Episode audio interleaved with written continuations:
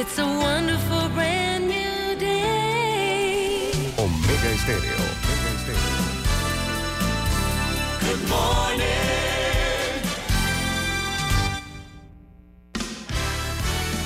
La mejor franja informativa matutina inicia a partir de este momento con un análisis completo del acontecer nacional e internacional. Noticiero Omega Estéreo.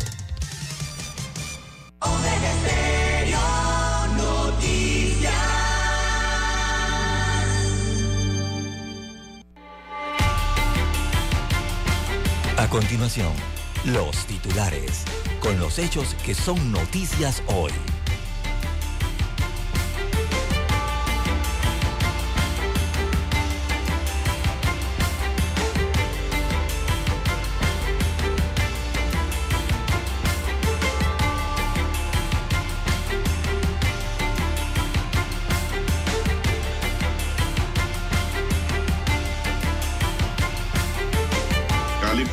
Proyecto que regula profesión de politólogo como censura disfrazada. Profesionales en la materia lo califican eh, de una censura disfrazada y piden desestimarlo.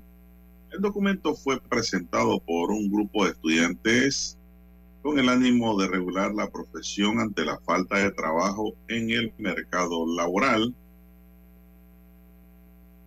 Se suma una nueva condena en el caso de Nuevo Santiago Mall en la provincia de Veraguas.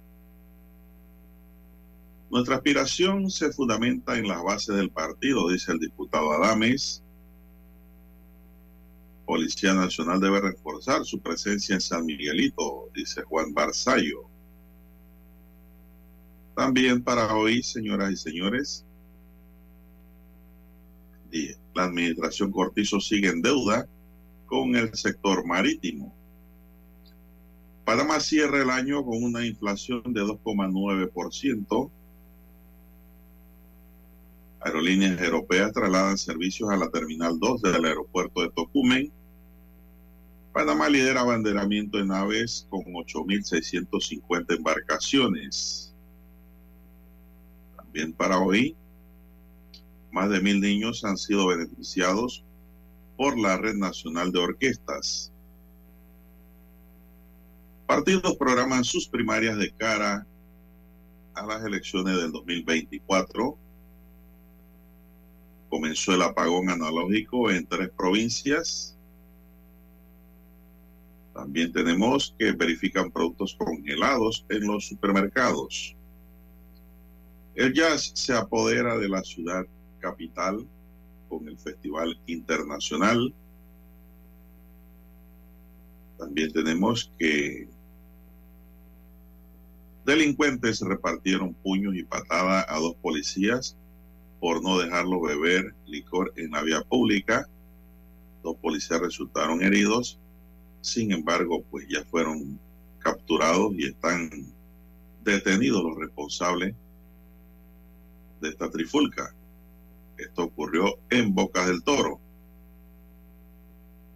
También sujetos iban a robar en un local en Villalobos y le fue mal porque la policía los sorprendió. Bien, amigos y amigas, estos son solamente titulares. En breve regresaremos con los detalles de estas y otras noticias. Estos fueron nuestros titulares de hoy. En breve regresamos.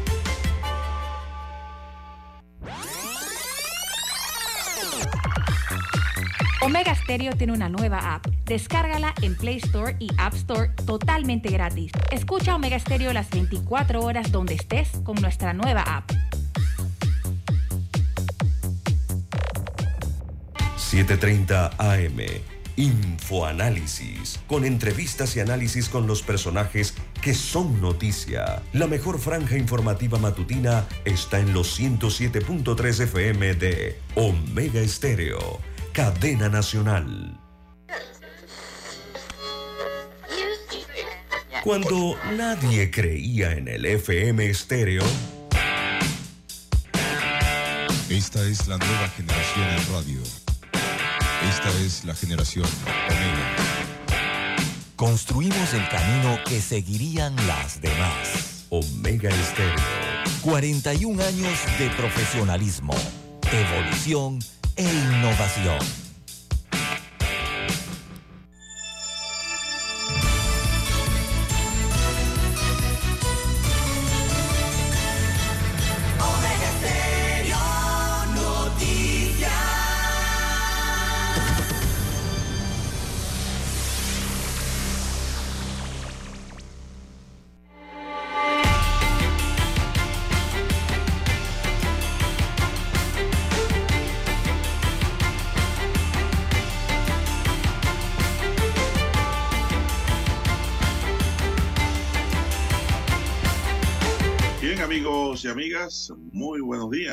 Hoy es martes 17 de enero del año 2022. Avanza el mes de enero. Ya vienen los carnavales, mucha gente preparándose para esa festividad. Tómenlo con calma, buena letra, porque todo pasa.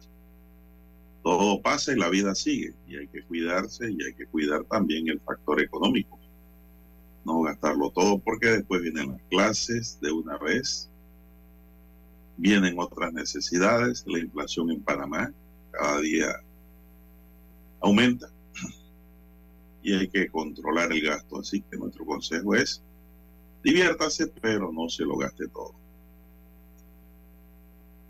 En el tablero de controles me acompaña don Daniel Araúz Pinto. En la mesa informativa les saluda Juan de Dios Hernández Sanur para presentarle las noticias, los comentarios y los análisis de lo que pasa en Panamá y el mundo en dos horas de información.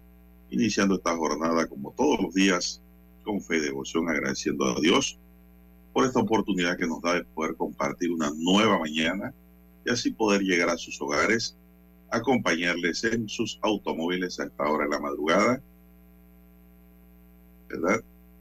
Y en sus puestos de trabajo, aquellos que van preparándose para salir a las seis y los que van entrando, así como para todos en cualquier lugar donde se encuentren.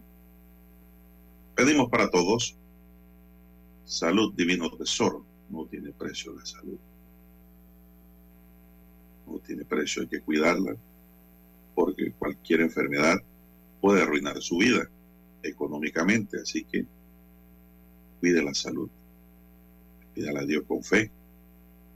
Seguridad y protección ante tantos peligros que nos rodean de toda naturaleza. Sabiduría que es muy importante, importantísimo, así como mucha fe en Dios. Mi línea directa de comunicación es el WhatsApp doble seis catorce catorce cuatro cinco. Ahí me pueden escribir en mi línea personal al doble seis 14 14 4 5 textos en esta mañana si nos puede escribir para cualquier información, opinión, consultas, preguntas. Ahí estamos para contestarle. Gracias por en sintonía de la estación. Bien, vamos a entrar en materia informativa de una vez, señoras y señores. Tenemos que amenazan con soltarle toros a los uniformados, o sea, a la policía, y esto ocurre en el área este de la provincia de Panamá. Los manifestantes que reclaman la rehabilitación de la vía panamericana ayer amenazaron con soltar ganado del bueno a quienes impidan las protestas en Tortí. Y hay tres camiones pues llenos permanentemente allí de toro bravo, dice, por si la cosa se pone fea, aseguró un dirigente comunitario. Imagínese usted esta clase de reacción. Los residentes de Tortillo y otras comunidades ubicadas a lo largo de la vía panamericana realizaron ayer una protesta y cierre de la carretera. Benito Ultrón, miembro del Comité Pro Carretera Cañitas Agua Fría Darien, explicó que la manifestación es para exigir al ministro de Obras Públicas, Rafael Sabonge, que cumpla con el compromiso adquirido de brindar mantenimiento completo al tramo de la carretera panamericana desde Las Garzas hasta Yavisa, provincia de Darín. Ultron dijo que se siente engañado por las autoridades del gobierno que desde el año pasado solo en algunos tramos de la carretera han realizado paliativos con parcheo con material de mala calidad y que los huecos han resurgido. En tanto, el Senafrón se mantiene apostado en el área. El gobierno alega que bajo la modalidad asociación público-privada se busca rehabilitar 246 kilómetros de la vía con una inversión de más de 280 millones de dólares. Bueno, esta es una carretera que todos los gobiernos la reparan en cada quinquenio y asimismo se daña. Y hay que buscar las razones por las que se dañan. Y la, una de las razones por el constante paso de camiones pesados cargados de madera. Recordemos que Darien lo están deforestando poco a poco y quedaremos sin montaña muy pronto, porque hay demasiados permisos de extraer madera. Y otros lo sacan vía ilegal también, eso también hay que sumarlo allí. Y no pagan un peaje distinto al que pagan la gente que pasa por la Interamericana yo pienso que el peaje debe ser más alto, pienso yo, para con esos fondos reparar la vía. Lo que pasa es que se extraen la madera, pagan el peaje regular, se daña la carretera, ese peaje no alcanza ni para reparar la vía, se siguen haciendo millonarios con la madera y nosotros los que no usamos ni tenemos eh, camiones, quedamos con el presupuesto general del Estado pagando reparaciones de vía. Me parece que no es correcto. Y esto de soltar ganado, Violé Lara, buenos días, don César. Buen día. Esto de soltarle ganado bravo, dice a la policía, eso es peligroso. No hagan eso porque si hacen eso pueden perder la arresto, don. Si usted le suelta un toro bravo a un grupo de policía, créanme que los policías van a hacer uso de sus armas y van a perder el ganado y ustedes que se lo sueltan van a quedar bajo investigación penal. Así que no amenacen de esa manera. Hagan la protesta, vía pacífica. Orilla de vía si es posible, porque desde que trancan la vía ya no es pacífico. Aunque no haya tiradera de piedra ni nada por el estilo. Se vuelve violenta porque le violenta los derechos a terceros, es decir, a la gente que quiere pasar y no puede pasar. Así que es un consejo sano para los moradores que protestan con justo derecho en esa vía rumbo a Ariendo. César, buenos días, ¿cómo lo ve? Eh, justa la queja, don Juan de Dios, la denuncia y la pretensión entonces de los pobladores del sector este de la provincia de Panamá y también de los moradores de la provincia de Darién. La carretera no está muy bien eh, y ese que no está muy bien no es allá propiamente en Darién, sino desde Chepo, Don Juan de Dios, esa área de las Margaritas hacia allá, cuando se va hacia Tortí y otros eh, puntos que conectan en la carretera, también se encuentra en muy mal estado.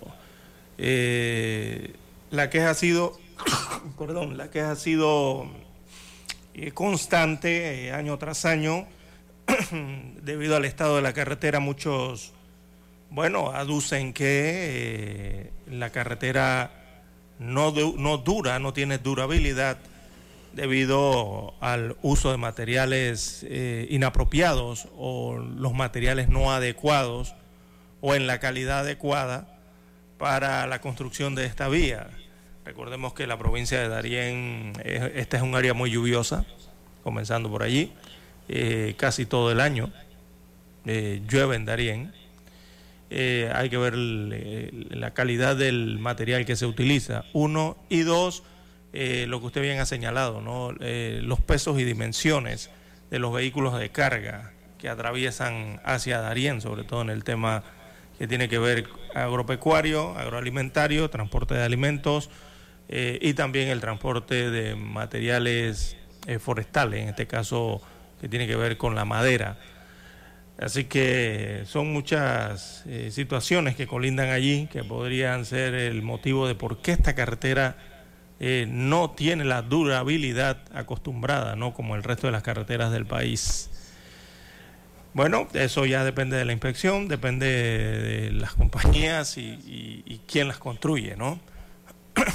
hacia Darién. Ya el Darién no es el mismo, don Juan de Dios. En Darién ha aumentado la población. Eh, las actividades económicas en Darien, en Darien ahora son variadas, ya no es aquella misma, ¿no?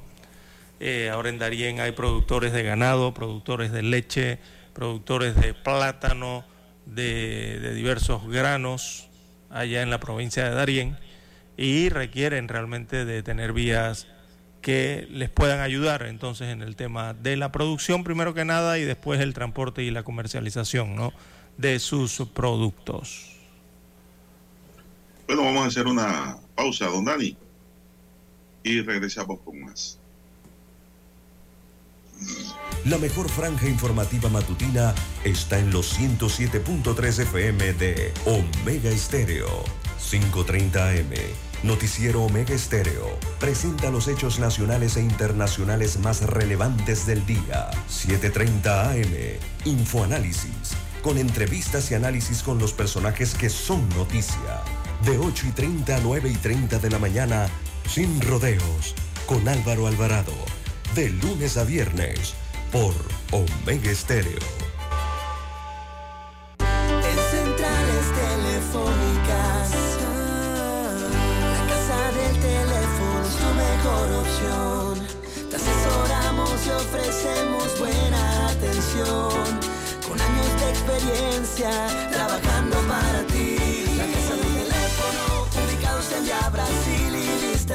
La casa del teléfono, líder de telecomunicaciones. La casa del teléfono, distribuidores de Panasonic.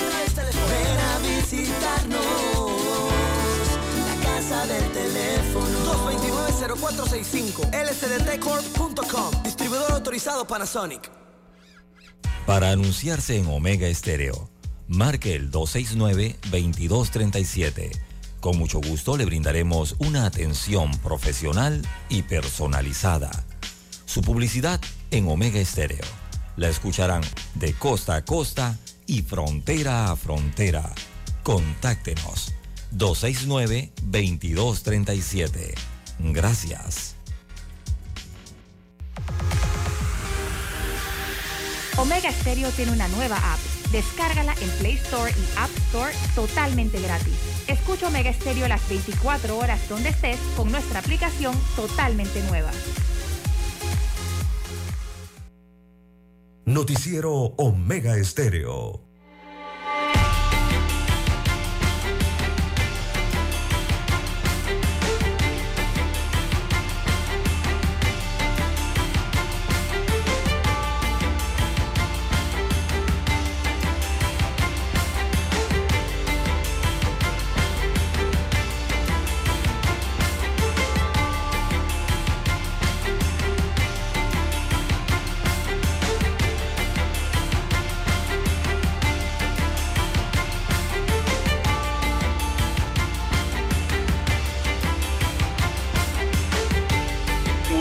De 1.028.272 contagios confirmados de COVID y un acumulado de mil de 1.018.145 personas recuperadas de la enfermedad desde marzo del 2020, reportó este lunes el Ministerio de Salud en su informe de la semana número 2 del 2023, que va desde el domingo 8 al sábado 14 de enero. Según detalló la entidad, el Departamento de Epidemiología también contabilizó que la cantidad acumulada de personas fallecidas por esta enfermedad se elevó a 8.589, de las cuales las cinco últimas se registraron la semana pasada. Además, de lo largo de la semana se certificó un total de 1.025 contagios nuevos, siendo el miércoles 11 y jueves 12 de enero la fecha cuando la cantidad de casos superó el rango de 200 por día. El MINSA también detalló que durante la semana se aplicaron 18.498 pruebas diagnósticas para detectar el COVID para una positi- positividad promedio de 5.5%, a pesar de que el sábado 14 de enero esta era de 5% solamente. Por otra parte, el cierre de la semana, el análisis, había 1.538 casos activos, de los cuales 1.452 contagiados se mantenían cumpliendo su cuarentena en sus casas, otros 82 en salas regulares de distintos hospitales y cuatro más en unidades de cuidado intensivo. Bueno, ante esto no queda más que seguirse cuidando. Si es, no queda de otra, don César, tomar las medidas de bioseguridad. Bueno, y no descuidar el uso de mascarilla en lugares de aglomeración. César, ¿te vio alguien con mascarilla en el Festival de la Pollera? No, no, nadie, ninguno. Le doy un dólar por cada uno que usted vio con mascarilla. no, no, no, ninguno. Nadie, don César. Nadie dice que ese evento dejó 25 millones de dólares en la región. estoy tratando de buscar, yo estoy tratando de ver si, si le quito un par de dólares a usted eh, al mencionarle si fueron algunos de estos de estas personas que van con máscara de diablicos, pero ni diablicos habían, habían era pollera para votar para el aire, don Juan de Dios. Belleza de la dama para mí. don César, ¿usted cree que una mujer con un atuendo de esos que son costosos realmente? el maquillaje. La pollera típica es costosa y el maquillaje que se pone y toda la indumentaria, ¿no? Que se pone, que va a salir a la calle con una mascarilla. Por favor, ninguno. Los hombres tampoco se ponen mascarilla. Ojalá no haya una masiva red de contagio producto de esta, de esta actividad en Los Santos, don César. Ojalá que no. Pero la enfermedad no se ha ido el virus no se ha ido, todo está allí. Y hay que seguirse cuidando, César. Usted se imagina que usted hubiese salido con su mascarilla en el desfile en las mil polleras, todo el mundo le toma fotos y lo ponen en la red y lo ridiculizan. Pero si usted se está cuidando y protegiendo a los, usted y a los demás, bueno, ahora vienen los carnavales. Yo espero que estas cifras que nos da el Ministerio de Salud no aumenten, no se disparen para el bien del país. Pero esas cosas no se descartan. ¿eh? Los eventos de aglomeración son peligrosos, muy peligrosos. Cuando usted va a una policlínica o un hospital, don César tiene que llevar mascarilla. En el Seguro Social o Seguridad te la exigen, entonces eh, y tiene que ponértela porque si no, no te dejan entrar y es una orden y hay que cumplirla, en los Hay gente que se pone brava, molesta, que no los los seguridad dicen no puede pasar sin mascarilla. Y pues se molestan, pero es que no entienden que eso está por su propio bien, don César. Bien, son las 5.53 minutos. No sé si tienes algo que añadir al tema, don César. Ya la vacuna ambivalente está en Panamá. Y los que quieran vacunarse, pues lo pueden hacer. Entonces, sí, ya inició programa ampliado de inmunización. Ya la, la segunda fase, ¿no? De la vacunación con esta fórmula dual o bivalente eh, ya inició. Eh, corresponde a la población eh, mayor de 12 años con un mínimo de dos dosis monovalentes. Así está la situación con esta vacuna aquí en nuestro país. Está en marcha. Bien, las 5.54, 5.54 minutos de la mañana en todo el territorio nacional. Bueno, Chichi de Barrio está muy bravo, César. ¿Por qué? Porque le suspendieron el, el juicio. no. Ah, yo pensaba que era por eso. No, no, no, no, no. Adolfo Chichido Barrio, a través de un comunicado, manifestó que no descarta tomar acciones legales contra los autores de la publicación de material robado de su computador. Indicó que en un medio digital se han dicho que le robaron el disco duro de su computadora, cosa que no es cierto, ya que mantiene el mismo. Señaló a través de un comunicado publicado en Twitter que lo que sí es verdad es que le robaron información de su computadora los cuales están publicando los mismos que se confiesan autores del delito. Obarrio comentó además que no todo lo que han estado publicando en ese contenido es contenido de su computadora. Están combinando, dice, material sustraído junto con otras informaciones y datos que no provienen de mi ordenador con el fin de dañar a mucha gente, empresas, instituciones y no sabemos la intención y a dónde quieren llegar con esas publicaciones. Para decir mentiras y comer pescado hay que tener mucho cuidado. Bueno, los chichis también hay que tener plata, porque el pescado está caro. Ya daré información mía y los verdaderos, las verdaderas razones por las que salí del país, dice, puntualizó Chichi de Barrio en su comunicado hecho público en redes sociales, don César. Bueno, otra cosa que tiene que hacer Chichi de Barrio, si es inocente, es presentarse a Panamá, don César. Uno y, dar la cara a la justicia. No, y también presentarse pues. si, le si le robaron la computadora, ¿no? Ajá. Presentar la denuncia. Que hacer lo que hizo, el, tiene que hacer lo que hizo el ministro brasileño Torres, que dice que le encontraron documentos que promovía un golpe de Estado. ¿Y qué hizo Torres? Interrumpió su gira por Miami y dijo, voy para Brasil, voy a aclarar que soy inocente. Y se presentó, don César. Lo apresaron apenas llegó, pero él dice con sus abogados que es inocente y lo va a demostrar. Eso mismo tiene que hacer el señor Chichi. ¿No? Hágalo. Demuestre su inocencia en el patio. Bien, él está desde el 2021 por fuera del país y se mantiene en suelo italiano, protegido por la nacionalidad italiana. Son las 5.56 minutos. ¿Qué más tenemos, don César, para esta mañana? Bien, eh, amigos oyentes, bueno, lastimosamente se dieron, siguen dándose los hechos delictivos, hechos de asesinatos, eh, con esta especie de figura de eh, de estos asesinatos violentos en el país. Ah. César Antonio López, de 33 años de edad, fue asesinado de varios impactos de bala en horas de la tarde de este lunes. Esto fue en el sector de San Pedro, en el corregimiento de Juan Díaz, aquí en el Distrito Capital, en los estacionamientos del Templo de los Testigos de Jehová. Así que fue acribillado frente a la iglesia.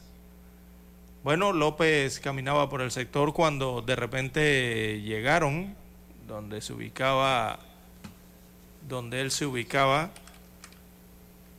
eh, llegaron unos sujetos a bordo de un auto Kia, Sorrento color blanco, que le dispararon en la cabeza, abdomen y brazo izquierdo. Según información preliminar, la víctima fue trasladada al cuarto de urgencias de la Policlínica Joaquín José Vallarino de Juan Díaz, pero murió. Los reportes de, las autoridades indican que López eh, purgó prisión en el año 2014 eh, hasta el 2017 por delitos contra el patrimonio económico y fue investigado por temas de pandillerismo en la operación Constelación y por otro hecho delictivo en junio del año 2019 en Brisas del Golf. Así que este hecho se dio en los predios de la iglesia Testigos de Jehová, en la parte pública, ¿no? La calle, la avenida, en donde fue lastimosamente eh, con disparos le quitaron la vida a este ciudadano de 33 años de edad. Bueno, muy bien. Así estamos en las noticias, don César continuamos informando a los amigos oyentes de lo que pasa en Panamá y el mundo. Bueno, ha llegado el momento de hacer un alto para escuchar nuestro himno nacional.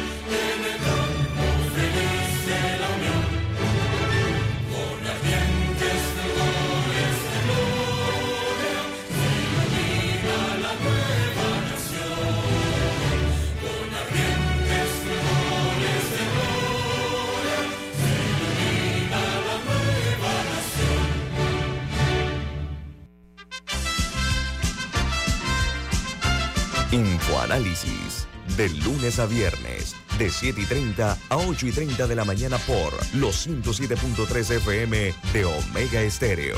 Con Guillermo Antonio Adames, Rubén Darío Murgas, Camila Adames Arias y Milton Enríquez. Infoanálisis, el programa para gente inteligente como usted.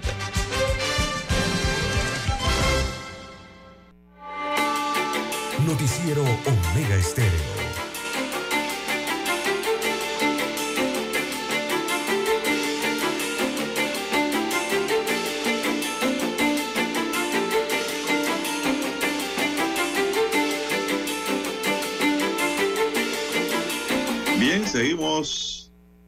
6, 2 minutos, avanza la mañana, empieza a amanecer. Así que, pues. En una nota, don César, increíble pero cierto, cinco hombres fueron aprendidos por la policía y el Ministerio Público. Esto ocurrió en Bocas del Toro por presunta comisión del delito contra la vida. En videos ayer circuló como estos cinco hombres atacaron a dos policías. Los cinco hombres fueron aprendidos por la Policía Nacional y el Ministerio Público por la comisión del delito contra la vida y la integridad personal, luego de un hecho ocurrido en la isla Colón, provincia de Bocas del Toro, donde las dos unidades policiales resultaron heridas. Arturo Abrego y Alcibiades Barría, ambos cabos de la policía turística recibieron puñetes y patadas estos sujetos luego que le llamaran la atención a un grupo de personas por la ingesta de bebidas alcohólicas en la vía pública. Es que está prohibido beber en la vía pública. El suceso que quedó grabado en cámaras de videovigilancia ocurrió a las 9 y 10 de la noche del domingo en calle Tercera de Isla Colón, el cabo primero Arturo Abrego recibió golpes con objeto contundente en la nuca y en el rostro, mientras que su compañero fue herido también en una ceja, en la cara, ¿verdad? Un golpe que le dio uno de los sujetos. Al lugar se enviaron unidades de la Dirección de Investigación Policial y de Turismo quienes lograron aprender a los cinco implicados de la agresión la Fiscalía en Bocas de Toro adelanta ahora la investigación y en las próximas horas serán presentados ante un juez de control de garantía en el sistema penal acusatorio para ser imputados, don César. ¿Qué le pareció? ¿Usted vio ese video? Sí, vio, vi un video de unas patadas voladoras. Sí, hombre. Eh, Y mucha gente se molestó, don César, ¿eh? porque dicen que estos policías no supieron usar la fuerza que ellos tienen. eh, No es que eso tiene un procedimiento, eso no. Utilizar la No, fuerza eh, dice, no, tiene no, su no- no forma pudieron porque y se dejaron agredir. y su, y su táctica, ¿no? Eh, otros dicen que ellos pudieron haberles disparado en las piernas a alguno de ellos para aguantarlo y no pasaba nada. Sí, la gran pregunta que La se hace agresión-. Yo arrancaría la fue esto, don Juan de clara. Dios. Eh, Yo sí creo que ellos pudieron usar mejor fuerza, don César, y Sí, dejar, eh, hay procedimientos. dejar, dejar, eh, como le digo, dejar un precedente. Porque si respeto total al uniforme por parte de estos sujetos se puede repetir en otro lugar. Yo espero también que las autoridades civiles, Ministerio Público y eh, los jueces sean duros y severos en sancionar este tipo de, de conducta. Oiga, hay que respetar el uniforme, don César, el policía. Si usted no respeta al policía, que es un agente de la ley, entonces usted a quién va a respetar? A nadie. Y tendríamos un país en zozobra, un país sin paz y tranquilidad, porque todo el mundo se volvería irrespetuoso y violento. Y eso no puede ser. La ley tiene que aplicarse aquí de manera ejemplar, don César. Así es. Ah, no, muchos dicen, ah, no, pero los policías son patanes y, y- y son groseros, lo que sea. Para eso están las autoridades civiles donde usted puede presentar su denuncia o ante la misma policía en contra de ese uniformado que sea irrespetuoso, patán y grosero con usted. Pero usted lo que no debe hacer es agarrarse a pelear con esa persona. ¿Por qué? Porque él tiene un uniforme, don César, que representa allí a la autoridad.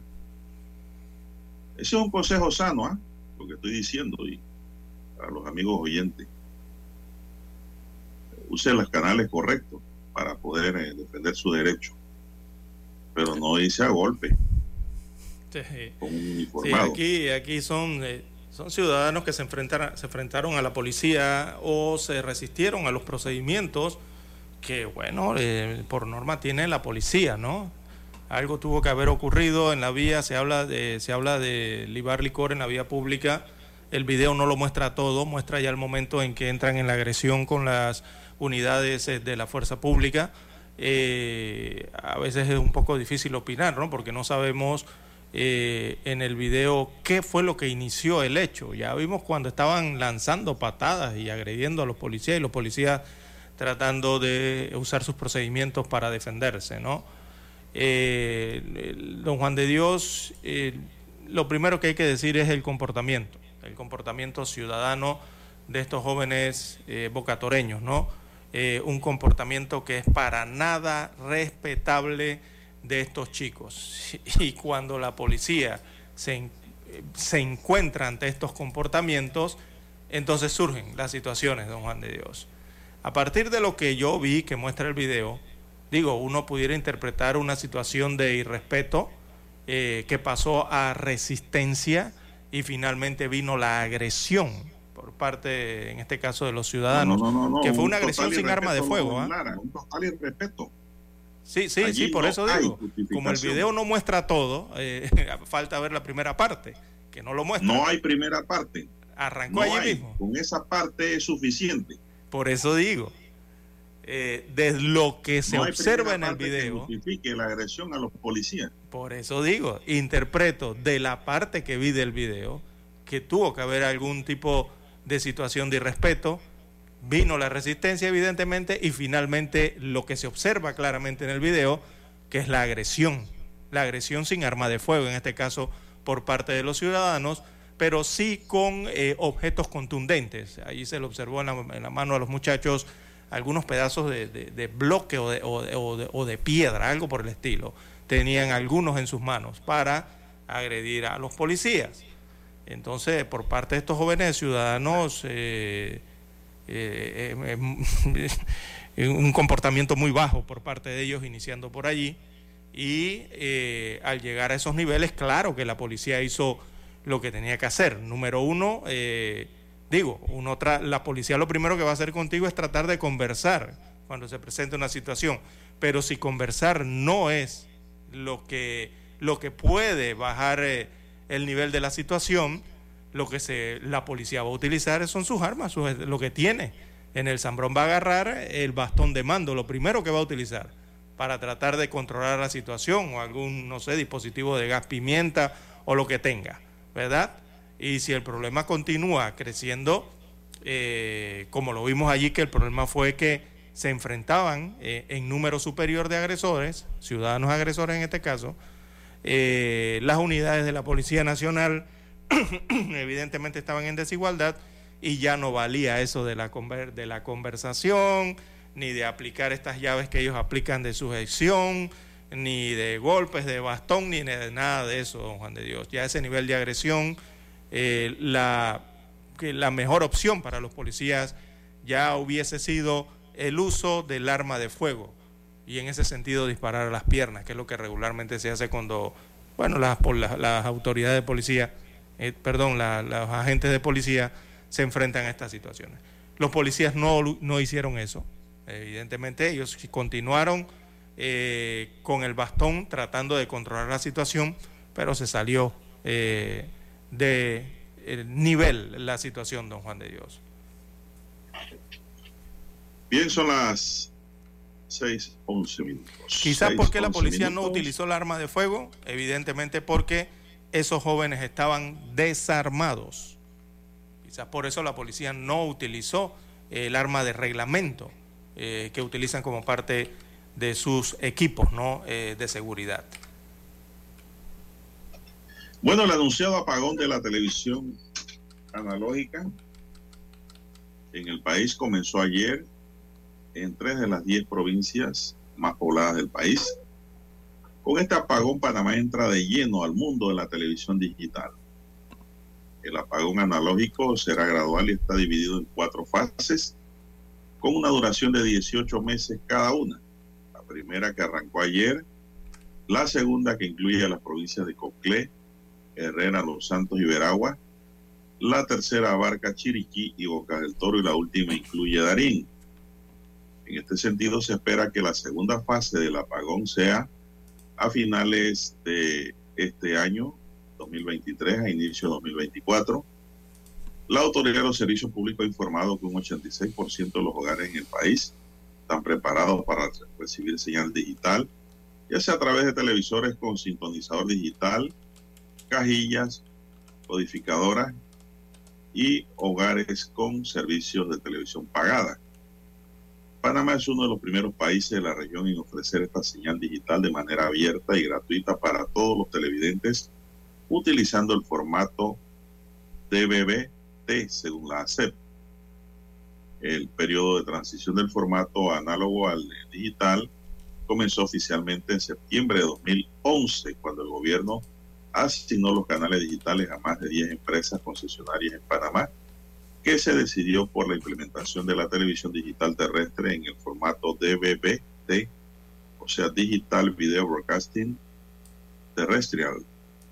La ACEP ordenó en diciembre de 2017 a los agentes económicos que comercializan televisores que los aparatos que vendan deben contar con un formato, una forma obligatoria con el sintonizador de BBT.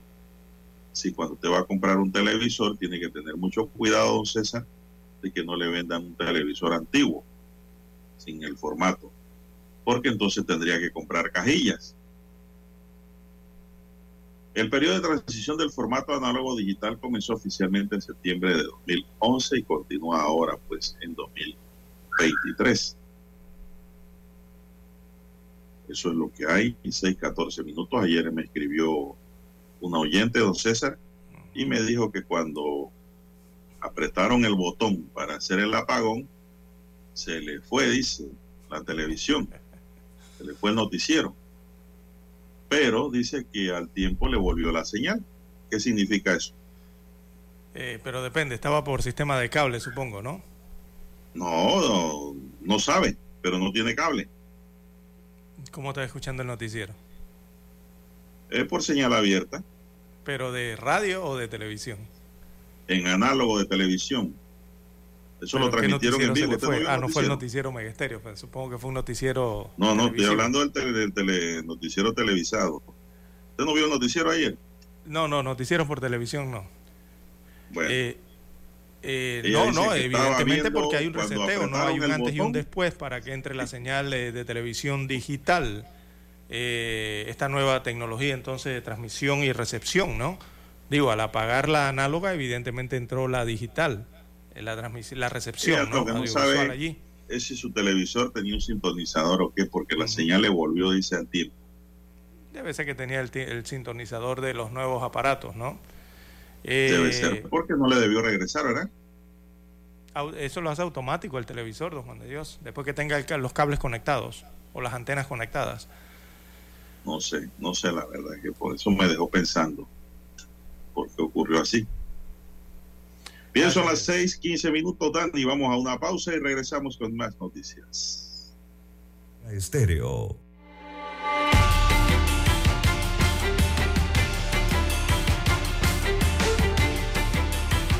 La mejor franja informativa matutina está en los 107.3 FM de Omega Estéreo. 530 AM.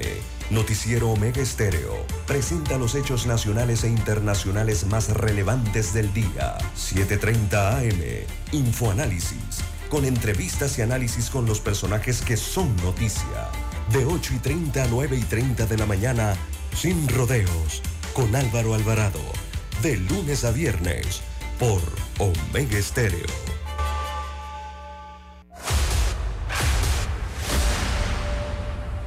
Desde los estudios de Omega Estéreo, establecemos contacto vía satélite con la voz de América. Desde Washington, presentamos el reportaje internacional.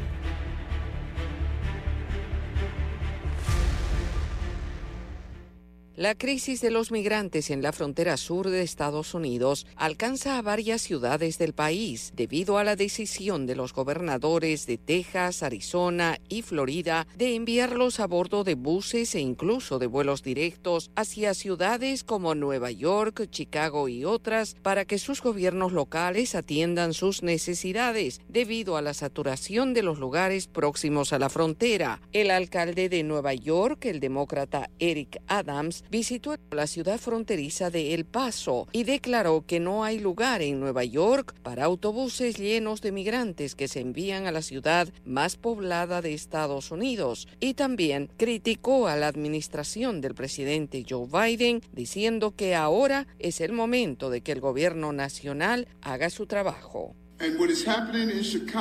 Y lo que está pasando en Chicago en este momento, en Nueva York y en Houston, en Los Ángeles y Washington, D.C. Nuestras ciudades están siendo socavadas y no nos lo merecemos. Los inmigrantes no se merecen esto y la gente que vive en las ciudades no se lo merece. Esperamos más de nuestros líderes nacionales para abordar este problema de una manera real. La visita de un alcalde de Nueva York a una ciudad fronteriza del sur por el tema de los inmigrantes no tiene precedentes y se produce cuando los estados controlados por los republicanos han enviado autobuses llenos de inmigrantes al norte, a Nueva York y otras ciudades. Eso ha exacerbado una crisis de vivienda en esta ciudad y un empeoramiento de la crisis de personas sin hogar, y el alcalde Adams puntualizó. Después de ver a estos 3.100 inmigrantes venir a nuestra ciudad en los últimos días, supe que era hora de no tratar de manejar este problema desde la ciudad, sino de interactuar con los alcaldes de todo el país. Esto ha caído sobre nuestras ciudades y ahora voy a coordinar con los alcaldes para ver cómo respondemos a esto directamente. El alcalde Adams se refería a la reunión anual de alcaldes de todo el país que se realizará esta semana en Washington, D.C., en la que planteará el tema en búsqueda de soluciones. El viaje de Adams a El Paso se produce después de que dijo que la afluencia de inmigrantes a Nueva York podría costarle a la ciudad hasta 2 mil millones de dólares en un momento en que ya enfrentan un gran déficit presupuestario. Yoconda Tapia, Voz de América, Washington. Escucharon vía satélite desde Washington el reportaje internacional. Desde el dominante Cerro Azul en los 107.3. 107.3. Continúa por el majestuoso Cerro Canajagua en los 107.5 para provincias centrales. Hasta el imponente Volcán Barú. Volcán Barú en los 107.3. Transmite Omega Estéreo, cadena nacional simultánea. Omega Estéreo, cadena nacional. Noticiero Omega Estéreo.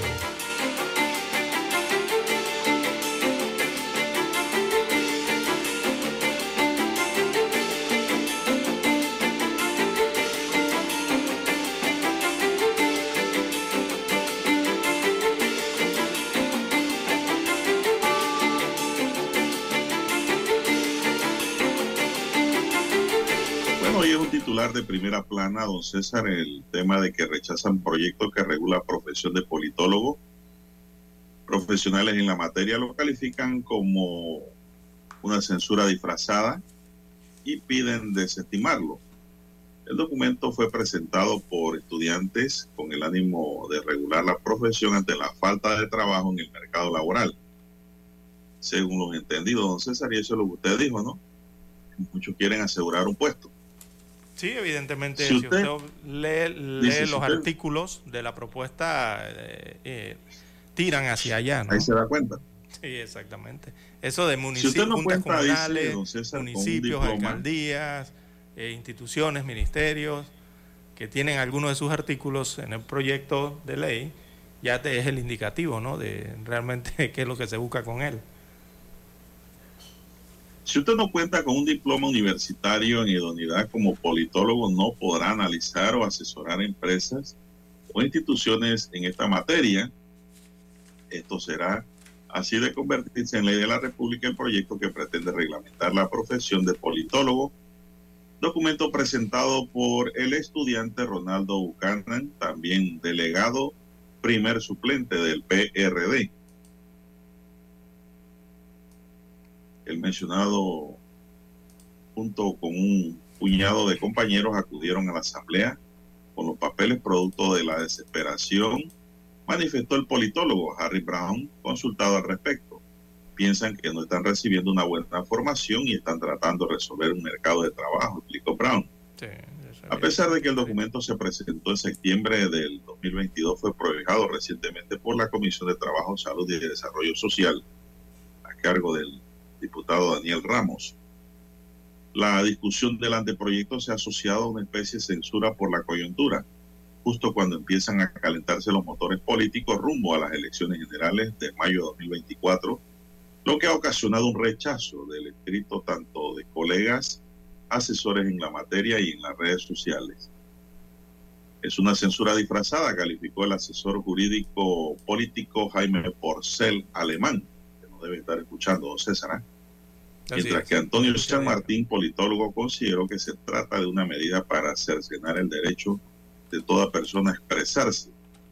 Parece una limitación, parece una limitación al derecho de las personas a emitir su opinión, aunque estén equivocadas, señaló San Martín. El proyecto debe ser desestimado. En varias ocasiones se le dijo a los proponentes que no lo hicieran, pero insistieron aún bajo la advertencia de politólogos y compañeros también, explicó Brown.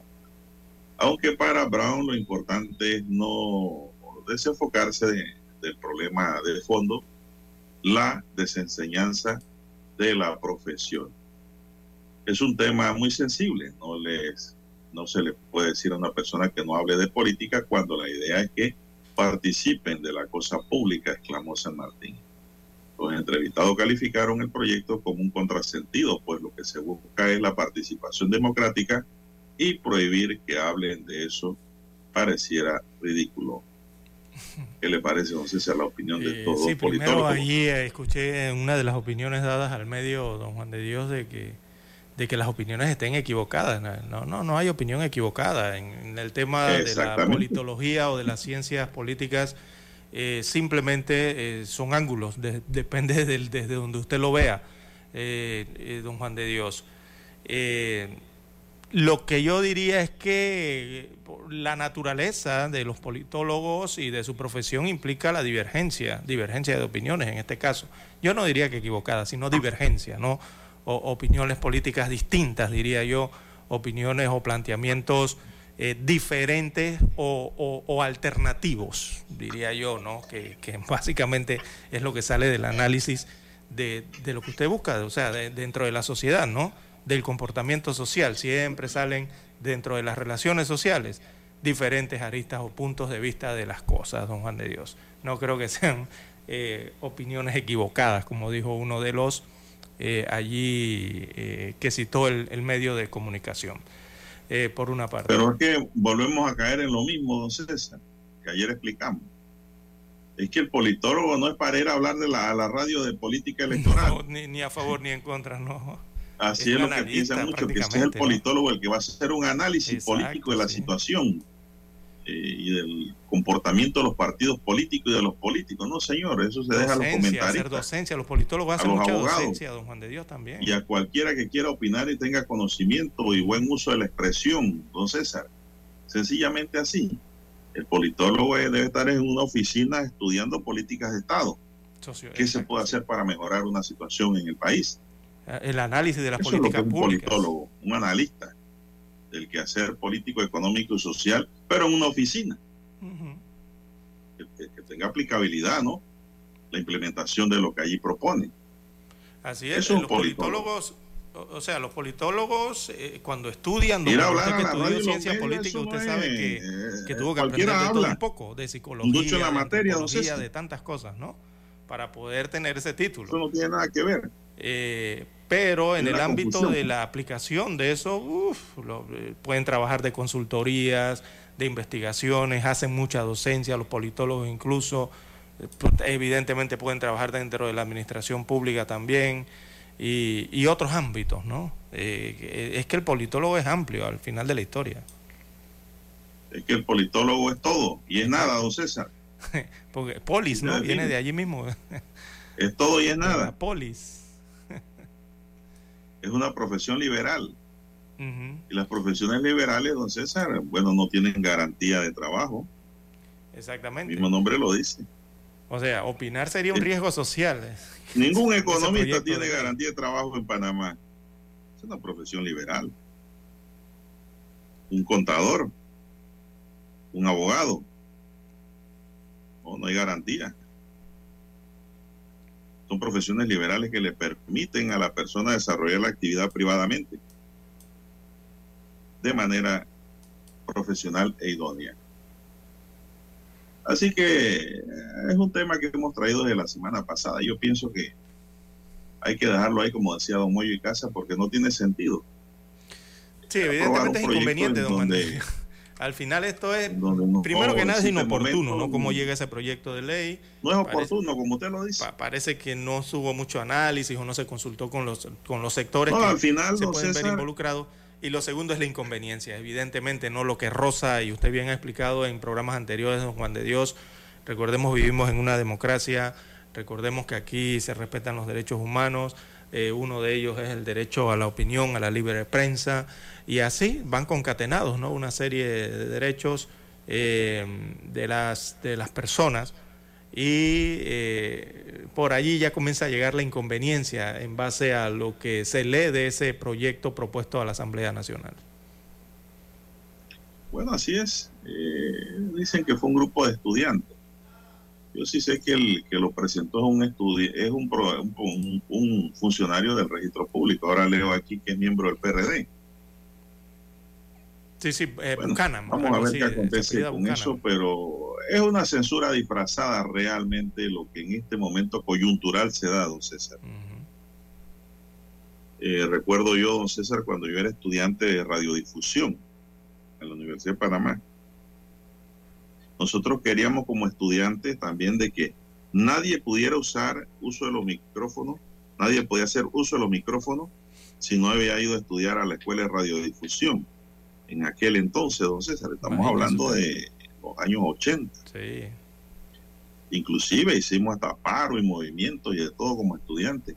Pero al final de la historia se demostró, don César, que la libertad de expresión no podía restringir el uso de los micrófonos.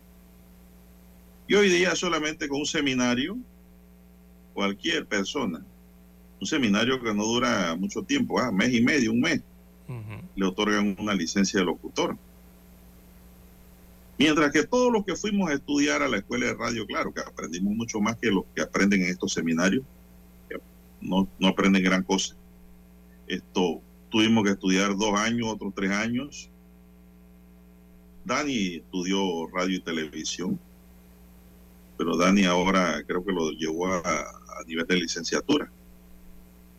Pero eso no se puede dar a controlar de esa manera. No, no, no, por, una, por un carnet. La libertad de expresión no, tiene. ¿Por qué no se ha aprobado en Panamá una ley de periodismo también? Que regule la profesión. Porque se ha dicho claramente que es, una censura a la libertad de expresión. Así es, porque el politólogo también. Porque golpea la Declaración Universal de los Derechos Humanos, que es una. Aguantarlo por una licencia. convencional. No, no, no, no va. Bien, vamos a hacer la pausa, Dani, para escuchar el periódico.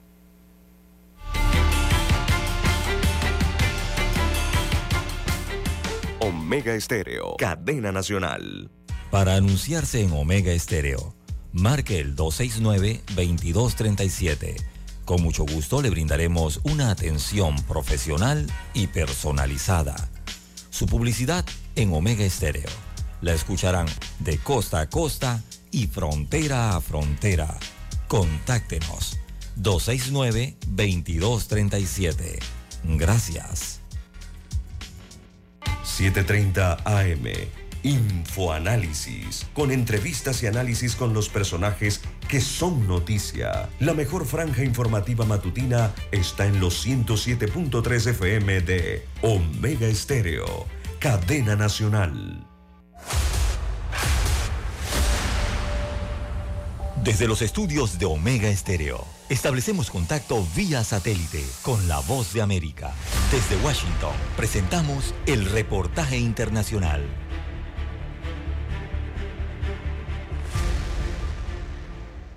Los republicanos abordan una agenda ambiciosa en la legislatura 118, un Congreso que estará en funciones por dos años del gobierno del presidente Joe Biden y son varios los retos inmediatos que deberán ser atendidos, entre los que destaca la seguridad fronteriza, el techo de la deuda y las investigaciones sobre la administración Biden. La política de inmigración del actual gobierno también será objeto de escrutinio, como lo anticipó el representante por Tennessee, Mark Green, presidente del Comité de Seguridad Nacional. Si me estuvieras preguntando cuáles son mis objetivos principales, ya sabes, es asegurar esa frontera, es asegurar nuestra frontera cibernética, dijo. Por otra parte, muchos republicanos se oponen a restablecer el techo de la deuda de la nación, una postura que podría tener consecuencias globales si la clasificación crediticia de Estados Unidos se ve afectada. Con la inflación aún alta en Estados Unidos, algunos demócratas como la representante por Connecticut, Rosa de Lauro, han advertido contra los recortes de gastos del gobierno. Estos recortes de gastos perjudican a las familias, las comunidades en todo Estados Unidos que ya están luchando contra la inflación y el costo de vida. Los republicanos también han lanzado múltiples comités de investigación y se espera que el presidente Joe Biden y su familia sean objeto de algunas de ellas, incluso en relación con sus transacciones financieras, a pesar de las objeciones de los demócratas. Vale la pena mencionar que esta será una legislatura complicada debido a que cualquier legislación aprobada en la Cámara de Representantes de mayoría republicana tendrá que ser aprobada en el Senado estadounidense de mayoría demócrata. Héctor Contreras, Voz de América, Washington. Escucharon vía satélite desde Washington el reportaje internacional. Noticiero Omega Estéreo.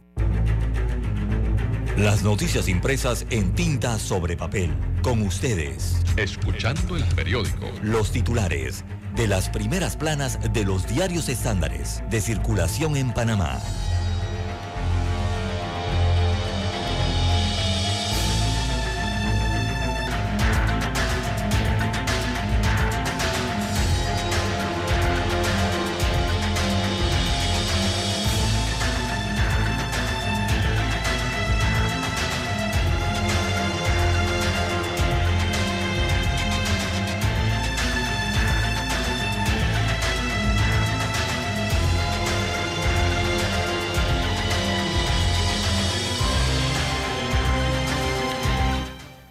Amigos oyentes, el diario La Prensa titula para este martes 17 de enero del año 2023, Juzgado mantiene en pie orden de detención contra hermanos Martinelli Linares. Se trata del el juez suplente Dieter Targansky Gómez, del juzgado segundo liquidador de causas penales, acogió un escrito de oposición presentado por la Fiscalía Anticorrupción contra la decisión de dejar sin efecto la orden de detención contra los hermanos Luis Enrique y Ricardo Alberto Martinelli Linares. También en otros títulos eh, de portada de prensa para la mañana de hoy, malaria, una enfermedad en aumento entre los niños. El año pasado hubo un aumento de casos de malaria, meningitis bacteriana y tuberculosis en niños.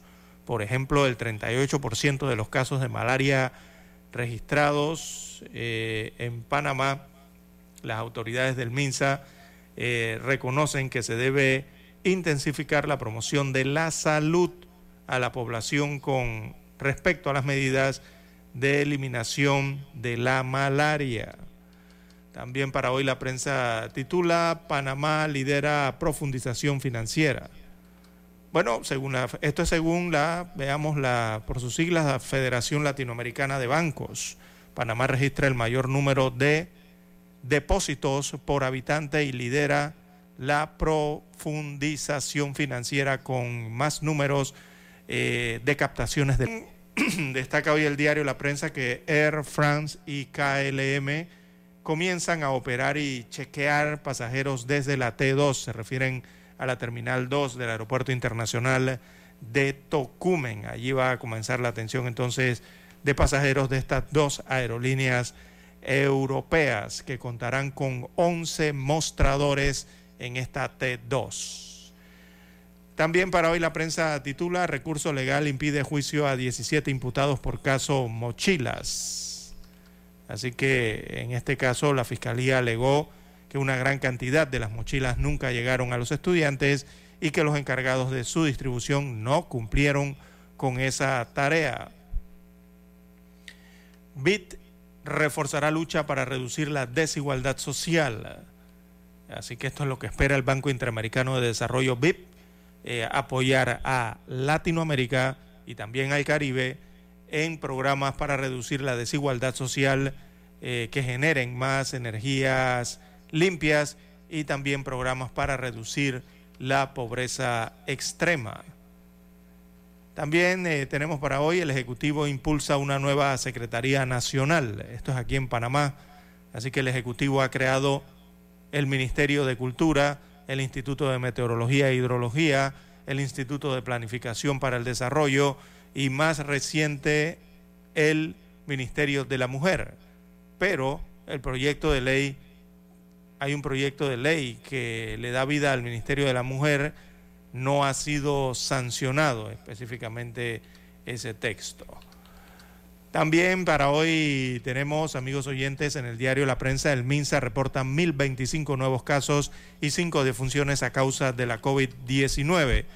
En el informe de las autoridades de salud panameñas han dado a conocer también que van eh, 8.710.245 vacunas aplicadas contra la COVID-19 desde el 21 de enero del 2021 hasta el 15 de enero del año 2023. Bien, eh, en los deportes, Jorge Deli Valdés, nuevo técnico de la Sub-20 y asistente de la selección mayor de fútbol.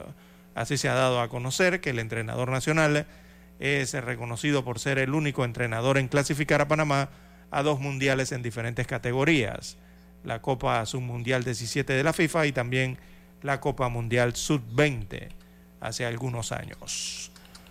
Bien, amigos oyentes, estos son los principales titulares que aparecen en portada del diario La Prensa. Pasamos ahora a revisar los títulos en el diario La Estrella de Panamá. La Estrella de Panamá para hoy dice, califican proyecto que regula profesión de politólogo como censura disfrazada. Varios profesionales en la materia piden desestimar un proyecto de ley presentado por estudiantes de esta carrera. La polémica iniciativa plantea que cualquier persona que no cuente con una idoneidad como politólogo quedará impedida de analizar o asesorar a instituciones en este campo. Mi apoyo no viene de los diputados, es de las bases, dice el diputado Adames. Los estatutos están claros en nuestro partido y no permiten que ni sea violado ni que se den disposiciones ajenas, dice el presidente de la Asamblea Nacional, Cristiano Adames. Tres menores con quemaduras en el cuerpo fueron trasladadas al hospital del niño ayer luego de un incendio en el albergue El Anochecer en Curundú, sin víctimas fatales solo se reportaron daños materiales. Se investiga el incendio en el albergue. El rol que jugó Panamá en la consolidación de la Asociación Mundial de Boxeo es un reportaje que tiene la estrella en su página 7B. Inflación en el país cerró el año con 2,9%. Giovanni Fletcher del Instituto Panameño de Derechos del Consumidor expresó que la inflación en el mercado panameño es compleja pues identificaron un aumento de precios significativos en productos de todos los perfiles. Concejal pide mayor presencia policial en San Miguelito. La policía debe jugar un papel con pie de fuerza. Ellos tienen el compromiso de proteger y servir a la población de San Miguelito, dijo Juan Barzallo, representante de corregimiento de Mateo Iturralde, al ser cuestionado por la cantidad de armas que hay en las calles y que incluso llegan a manos jóvenes. Más inversión en ciencia, un desafío transversal para Panamá. La ingeniera panameña Yasmin Mack, una de las ganadoras del premio L'Oreal UNESCO por las mujeres en la ciencia, recalcó que el país debe mejorar el potencial de la ciencia y procurar la equidad de género para brindar la misma oportunidad a todos y tener una buena imagen del futuro panameño. Señoras y señores, estos son los titulares de primera plana del diario La Estrella de Panamá y concluimos así con la lectura de los titulares correspondientes a la fecha. Hasta aquí, escuchando el periódico. Las noticias de primera plana, impresas en tinta sobre papel.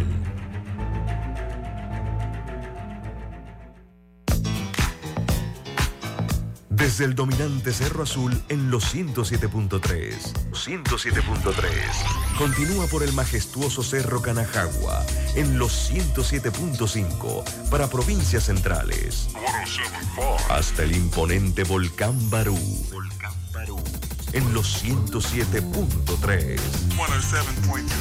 Transmite Omega Estéreo, cadena nacional simultánea.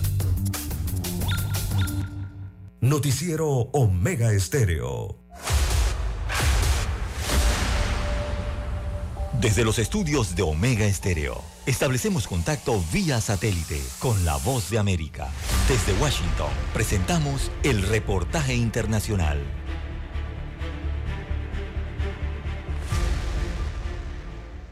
Más de 30 millones de niños menores de 5 años sufren malnutrición aguda provocada por los conflictos, las perturbaciones climáticas, los efectos actuales de la pandemia del COVID-19 y el aumento del costo de la vida, según datos revelados por cinco organismos de las Naciones Unidas que piden a los gobiernos del mundo una acción urgente para proteger a los menores en los 15 países más afectados por la crisis alimentaria y nutricional sin precedentes. El llamado fue realizado por la Organización de las Naciones Unidas para la Agricultura y la Alimentación, la Agencia de la ONU para los Refugiados, el Fondo de las Naciones Unidas para la Infancia, el Programa Mundial de Alimentos y la Organización Mundial de la Salud. Entre las naciones más afectadas se encuentra el país más pobre de la región, Haití, con más de 11 millones de habitantes y un 60% de la población que vive por debajo del umbral de la pobreza. También destacan en esta lista Afganistán, Etiopía, Kenia, Somalia, Madagascar, República Democrática del Congo, entre otros. James Elder, portavoz de UNICEF, destacó mediante un video difundido por esta organización la difícil situación que enfrentan los niños en estos países. Ha habido muchas advertencias, pero una vez más vemos a niños y a niñas muriendo en Somalia porque no tienen suficiente comida, porque no tienen suficiente agua potable. Ante el aumento de las necesidades, las agencias de la ONU han esbozado cinco acciones específicas que serán eficaces para abordar la desnutrición aguda en países afectados por los conflictos, desastres naturales y en emergencias humanitarias. El Plan de Acción Mundial pretende prevenir, detectar y tratar la desnutrición aguda entre los niños de los países más impactados por la crisis en cascada. Sala de redacción, Voz de América. Escucharon vía satélite desde Washington el reportaje internacional.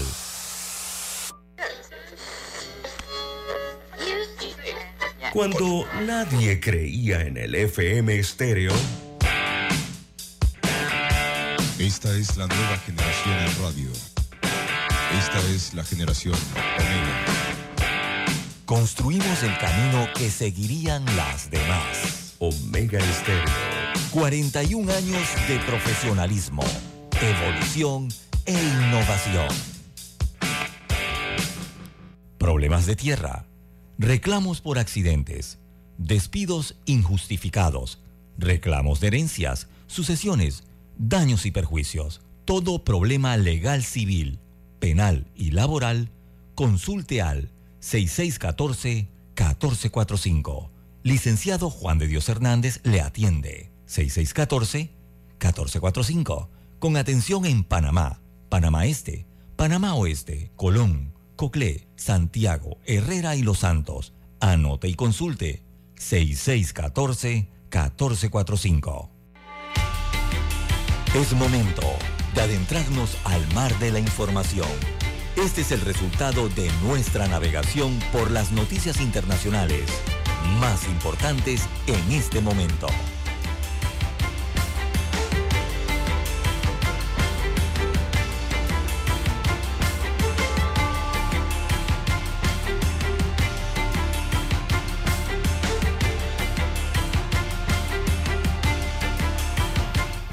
Bien, amigos oyentes, las 6:47, 6:47 minutos de la mañana en todo el territorio nacional. Bueno, se registra en los Estados Unidos de América eh, un tiroteo en el estado de California. Este tiroteo deja a seis personas fallecidas. Entre las víctimas, lastimosamente, hay un bebé de seis meses de nacido. Increíble que estas situaciones ocurran en el mundo. Eh, este tiroteo ha ocurrido la madrugada eh, del lunes en el municipio de Goshen. Esto está ubicado en el condado de Tulare, en el estado de California. Dejó seis muertos, incluidos una madre de 17 años y su bebé de seis meses, según informan las autoridades locales desde el oeste de los Estados Unidos de América. Así que se confirma este tiroteo y las muertes, eh, un domicilio, en un domicilio que la semana pasada fue registrada por, registrado perdón, por tráfico de drogas y donde se detuvo a un varón e incautaron armas, marihuana y metanfetaminas. Así que los agentes encontraron en esa residencia dos personas sin vida en la puerta de la casa, otra en la cama en el interior de la misma y tres más en una zona perdón, aledaña de esta localidad rural de unos 5.000 habitantes situada en el Valle Central del estado de California. Eh, al parecer la madre adolescente intentaba ir con su hijo cuando fue asesinada, según el sheriff eh, del área. No se ha revelado la identidad de los fallecidos. Trascendió que el resto de las víctimas son tres hombres, uno de los cuales fue reanimado y trasladado a un hospital más cercano donde murió a consecuencia de las heridas de bala. Bueno, esto ocurrió en California, Estados Unidos eh, de América, hace algunas horas. Bueno, un grupo de investigadores informaron ayer sobre el descubrimiento histórico de 964 asentamientos prehispánicos de la civilización maya que se encuentran bajo la tierra en el bosque tropical de Petén en el norte de Guatemala. Encontramos una sorprendente cantidad de centros ceremoniales, ciudades y sistemas de cultivo donde habitaron los mayas durante más de mil años, explicó durante una conferencia de prensa el arqueólogo Carlos Morales de la Universidad de Austin, Estados Unidos, Texas, uno de los siete profesionales que elaboraron esa investigación. El proyecto comenzó en 2015 sobrevolando más de mil kilómetros sobre la zona selvática denominada Cuenca del Mirador, ubicada en el departamento de Petén, en la frontera con Campeche, México. Los registros fueron posibles gracias a que se utilizó la tecnología LIDAR, que son sensores remotos que miden con luz láser la distancia entre un emisor y un objetivo, añadió Morales, quien detalló que esta tecnología permitió observar las estructuras ubicadas debajo de la Tierra. En total fueron descubiertos 775 asentamientos mayas antiguos y más de 189 sitios que forman o formaban ciudades, pueblos y aldeas de la zona circundante a la cuenca. Entonces, imagínese usted, esto está bajo la tierra. Bien, las 6.50 minutos eh, de la mañana. En Asia, don Juan de Dios, eh, hay una noticia que preocupa a los asiáticos, sobre todo en la República de China, y es el declive demográfico de este país. Eh, se ha dado a conocer las cifras más recientes de, la población china y por primera vez en décadas, en más de 60 décadas, perdón, en más de 6 décadas, eh, más de 60 años, eh, ha disminuido la población china algo que no se presentaba en los últimos años. Así que la población china disminuyó el año pasado por primera vez, según cifras oficiales divulgadas el martes, que apuntan a una crisis demográfica en el país más poblado del mundo. Para finales del año 2022 la población nacional de China era de 1.411 millones de habitantes según informaba la Oficina Nacional de Estadísticas de Beijing, precisando que se trata de un decrecimiento del 0,85 millones desde finales del año 2021. Así que la ONG precisó que el número de nacimientos en, eh, eh, para ese periodo fue de 9,56 millones y se registraron 10,41 millones de fallecimientos. Sea, murió más gente de la que nació en la República de China. Así que la tasa de natalidad del país ha caído a niveles históricos debido al envejecimiento de la población, también a un declive acelerado que, según analistas, podría afectar el crecimiento económico y presionar las finanzas públicas de ese país. Eh, destaca la información que la última vez que disminuyó la población china fue en el año 1960, cuando el país enfrentó la peor hambruna de su historia moderna, causada por la política agrícola de Mao Zedong, llamada el Gran Salto Adelante. Desde esa época, eh, la natalidad no había bajado hasta estas cifras que revelan que para el año 2022 entonces disminuyó la población en China. Bien, Estados Unidos respondió al presidente de Venezuela, Nicolás Maduro, que mantendrá intacta su política de sanciones contra el país suramericano hasta que se den pasos concretos para el regreso a la democracia. Mientras Maduro y sus seguidores sigan reprimiendo al pueblo venezolano y desviando recursos para prácticas corruptas, nosotros continuaremos presionando al régimen con sanciones, dijo el lunes un portavoz del Departamento de Estado. Maduro pidió el pasado jueves al presidente de Estados Unidos, Joe Biden, que levante todas las sanciones aplicadas a Venezuela que consideró son criminales. Estados Unidos responde que no las suspenderá. Son las 6.53 minutos. Viendo Juan de Dios, en Europa, eh, en Italia específicamente, la casa donde se escondía, al menos en los últimos tiempos, el jefe de la Cosa Nostra, Mateo Messina Denaro, detenido este lunes tras 30 años eh, huido, fue localizada en el centro de Campo Velo di Massara, en la provincia de Trapani, donde el mafioso ejercía su poder. Cuando se refieren a la Cosa Nostra, se están refiriendo a la mafia siciliana Así que la casa fue ubicada y registrada durante la noche y se llegó hasta esta localidad tras la detención también este lunes de la persona que acompañó a Mesina Denaro a la clínica de Palermo donde fue detenido y donde recibía tratamiento para el cáncer que sufría. El acompañante y conductor del vehículo en el que viajaba el jefe de la Cosa Nostra fue identificado como Giovanni Lupino, productor de aceitunas y originario de Campo Velo de Mazara, una localidad de cerca de 11.000 habitantes y donde tras el arresto del jefe mafioso, perdón, se concentraron eh, las investigaciones de las autoridades italianas. Recordemos que Messina Denaro es considerado el último padrino heredero de la Cosa Nostra eh, más despiadada y prófugo desde el año 1993.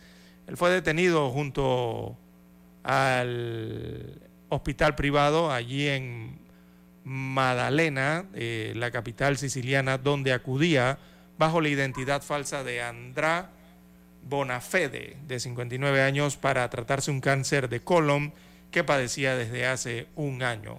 Fue detenido entonces el eh, el último padrino de la Cosa Nostra, la mafia siciliana allá en Europa.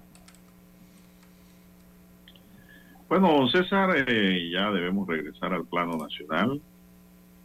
Y tenemos que el equipo regional del Ministerio de Salud en la provincia de Los Santos confirmó esta semana el primer caso de antivirus del 2023. El paciente es un hombre de 56 años procedente de Río Viejo de Perina, el bebedero Tonosí, eh, padecía un cuadro de fiebre por antivirus. Una vez confirmado este primer caso, se realizaron las pruebas de campo y brindaron recomendaciones necesarias para evitar otros contagios, como lo son la limpieza de los potreros a menos de 30 metros de las residencias, de la basura, patios sucios y granos dentro de las viviendas. También a través de los técnicos de control de vectores se procedió a la colocación de trampas en los alrededores de las viviendas y sitios frecuentados por el paciente para comprobar la presencia de la rata transmisora de la enfermedad. Adicional a las acciones de inspección y docencia, también se colocan trampas para los estudios de prevalencia que se desarrollan permanentemente en conjunto con el Instituto Conmemorativo Gorga. La provincia de Los Santos cerró en el 2022 con 39 casos de antivirus. Bueno, don César, hay que tener mucho cuidado porque vienen los carnavales. y adicional otras enfermedades que están aumentando. Mucho tiempo y las abren para el periodo de carnaval. Así que hay que hacer una buena limpieza. César, hay que remojar el piso cuando se va a barrer para no levantar polvo. Porque siempre se dan estos casos de antivirus para esta época en Azuero. Eh, de tener síntomas como fatiga, fiebre y dolores musculares, especialmente en los muslos, caderas y espalda, cefaleas, mareo, escalofríos, náuseas, vómitos, diarrea y dolor abdominal, la persona debe acudir a la institución de salud más cercana, César, para ver el tema. Diría que no habría que esperar todos esos síntomas que dice hoy el periódico, don César. Diría que con fatiga, fiebre y dolor muscular, vaya al médico. Sí, ¿no? Y... No espere tantas cosas que le den. Sí, porque realmente no sabe de qué enfermedad se trata también, ¿no? Puede ser otra también. y la problemática, sumado a lo del antivirus, don Juan de Dios, es que hay otras enfermedades que están aumentando en Panamá. Eh, adicional a esto de los casos de antivirus que regularmente se registran en la región de Azuero o en provincias centrales, ¿no? y la otra situación es, para ligarlo con esto de la sanidad, don Juan de Dios, es la malaria. La malaria está aumentando en Panamá y las autoridades, las estadísticas que han dado recientemente demuestran que esta enfermedad de la malaria ha tenido un aumento entre los niños. O sea, se ha presentado el doble de casos de malaria que el año anterior. O sea, eh, en el 2022 se presentó el doble de casos de lo que se presentaron en el año 2021. Y hay una tendencia entonces en el aumento de esta enfermedad de la malaria entre los niños. Y eso está llamando mucho la atención y está encendiendo las alarmas. Don Juan de Dios, recordemos que la malaria es una enfermedad infecciosa producida por el parásito Plasmodium y que es transmitida por la hembra del mosquito anófeles. Por si algunos se habían olvidado de los mosquitos y del mosquito anófeles. Bueno, eh, volvió a tomar fuerza esta enfermedad del año pasado a causa eh, de esto.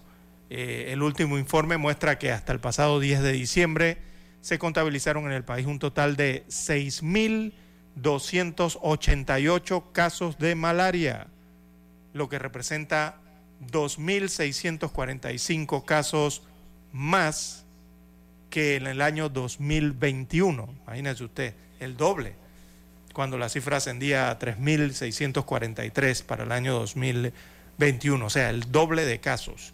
Y esto está preocupando, eh, don Juan de Dios, a nivel del de, eh, Ministerio de Salud, eh, porque pueden haber causas y razones de que esto esté ocurriendo.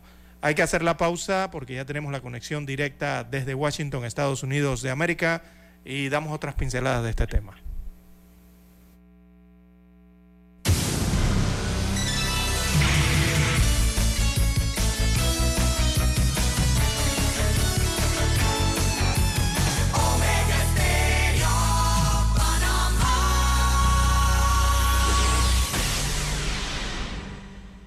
El satélite indica que es momento de nuestra conexión. Desde Washington, vía satélite. Y para Omega Estéreo de Panamá, buenos días, América. Buenos días, América. Vía satélite. Desde Washington.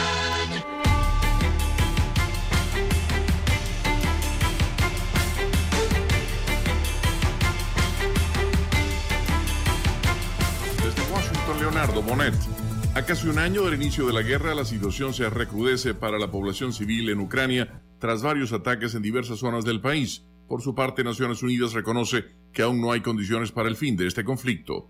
La nueva ofensiva se da mientras fuerzas estadounidenses en Alemania comenzaron a entrenar a los soldados ucranianos para operar los misiles Patriot, parte de la estrategia de asistencia de Occidente en esta guerra, que según la encargada de Asuntos Políticos de la ONU no pareciera estar cerca a terminar. El diálogo tampoco parece ser una opción hasta el momento, afirmó Rosemary DiCarlo durante su más reciente reporte a los miembros del Consejo de Seguridad. Celia Mendoza, Post de América, Naciones Unidas. En Arizona comienzan esta semana a recibir a migrantes que hicieron una cita a través de la aplicación móvil CBP One, un proceso que podría permitir la entrada de ciertos migrantes si cumplen los requisitos. Nogales de Concini, el único puerto de Arizona habilitado para este proceso, ya tiene citas programadas hasta el 31 de enero. Hay una ventana de 14 días, explica la coordinadora del programa en Arizona. Cada día se abren cita para los próximos 14 días hasta que termine el programa. El Departamento de Seguridad Nacional aclaró en un comunicado que la aplicación CBP One es un sistema para programar citas para excepciones humanitarias al título 42 y que no constituye una aplicación de asilo. Paula Díaz, Voz de América. El noveno río atmosférico en tres semanas de grandes tormentas invernales azotó California con gran riesgo de inundaciones, especialmente cerca de ríos y quebradas, incluso cuando el sol ha salido en algunas áreas. Fuertes tormentas de nieve cayeron sobre Sierra Nevada y el Servicio Meteorológico Nacional no recomienda emprender viajes. La Interestatal 80, una carretera clave desde el área de la Bahía de San Francisco hasta las estaciones de esquí de Lake Tahoe, reabrió con requisitos de uso de cadenas en las llantas después de cierres periódicos de fin de semana debido a condiciones de muy baja visibilidad, informó el Servicio Meteorológico en Sacramento vía Twitter. El ex primer ministro británico Boris Johnson firmó un acuerdo para escribir una autobiografía sobre su tumultuoso periodo en el cargo que comenzó con la promesa de concretar la salida de Gran Bretaña de la Unión Europea y terminó repleta de escándalos y con su renuncia. Este año, el domingo 25 de junio, los guatemaltecos elegirán a su próximo presidente y vicepresidente, diputados al Congreso de la República y al Parlamento Centroamericano y alcaldes de 340 municipios. El proceso se iniciará el viernes 20 de enero con la convocatoria a elecciones, como explica el portavoz del Tribunal Supremo Electoral, Luis Gerardo Ramírez. Este día se procede a leer de manera pública el decreto convocatoria. ¿Qué contiene este decreto? Se incluye lo que vamos a elegir, cuándo vamos a elegir y lo que va a marcar este proceso, las prohibiciones, aspectos como la modalidad que será de voto en el extranjero. Hasta la fecha, el padrón electoral registra casi 9 millones de guatemaltecos, es decir, aquellos que cumplen los requisitos para votar, mientras que casi 30 partidos políticos ya están inscritos, aseguró el portavoz Ramírez. Hasta el momento hay 29 partidos políticos inscritos, pues estamos eh, cerrando prácticamente con, con este número. Afuera del edificio del Tribunal Supremo Electoral se ha instalado una fila de personas para guardar los primeros lugares para que sus candidatos reciban la credencial que les autorice a participar. Michelle Noriega, afiliada al Partido Azul, explicó a La Voz de América cómo hacen para permanecer durante el día y la noche. Nosotros tenemos varios turnos. Hay personas que entran de 8 a 1 luego de una a 5, de 5 a 8 y de ahí se quedan en la noche otros compañeros. Traen chamarras y se les proporciona alimentos, sus ponchos y todo eso, sí, acá se quedan. Y se turnan, ¿verdad? Porque para eso hay personas que se turnan. Y el portavoz Luis Ramírez explica que lo hacen para elegir su casilla en la papeleta electoral. Lo que ha llamado la atención es el volumen de personas. Lo hacen porque la organización que primero logra inscribir su binomio presidencial, pues en ocasiones anteriores han tenido la oportunidad de escoger la casilla donde desean que aparezca su binomio presidencial. Las elecciones están programadas para el 25 de junio y la ley prevé que si ninguno de los candidatos consigue el 50% más uno de los votos, se realizará una segunda vuelta en agosto. Eugenia Sagastume, Voz de América, Guatemala. Desde Washington, vía satélite. Y para Omega Estéreo de Panamá, hemos presentado Buenos Días, América. Buenos Días, América. Vía satélite. Desde Washington. Omega Estéreo, cadena nacional. Problemas de tierra, reclamos por accidentes, despidos injustificados, reclamos de herencias, sucesiones, daños y perjuicios. Todo problema legal civil, penal y laboral, consulte al 6614-1445. Licenciado Juan de Dios Hernández le atiende. 6614-1445.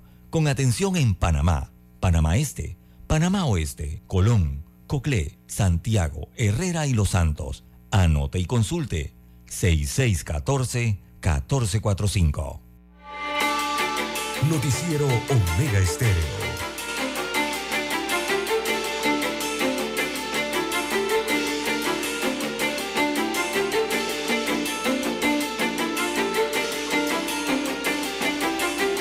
Bien, señoras y señores, seguimos, entramos en la última media hora de su noticiero Omega Estéreo. El primero con las últimas, un noticiero diferente para gente pensante, gente inteligente. Gracias por esperarnos, gracias por acompañarnos, gracias por preferirnos. Bueno, don César, eh, ayer eh, se emitió una nota del órgano judicial en la cual el juzgado segundo liquidador de causas penales del primer circuito judicial emitió dos autos varios en los cuales resuelve rechazar de plano dos solicitudes relacionadas con suspender la orden de detención preventiva y la detención con fines de extradición de dos imputados por la posible comisión del delito contra el orden económico en la modalidad de blanqueo de capitales y en los casos denominados Blue Apple y Odebrecht las autoridades, las solicitudes fueron propuestas por el abogado Carlos Carrillo a favor de los imputados detenidos por otras causas en los Estados Unidos de América.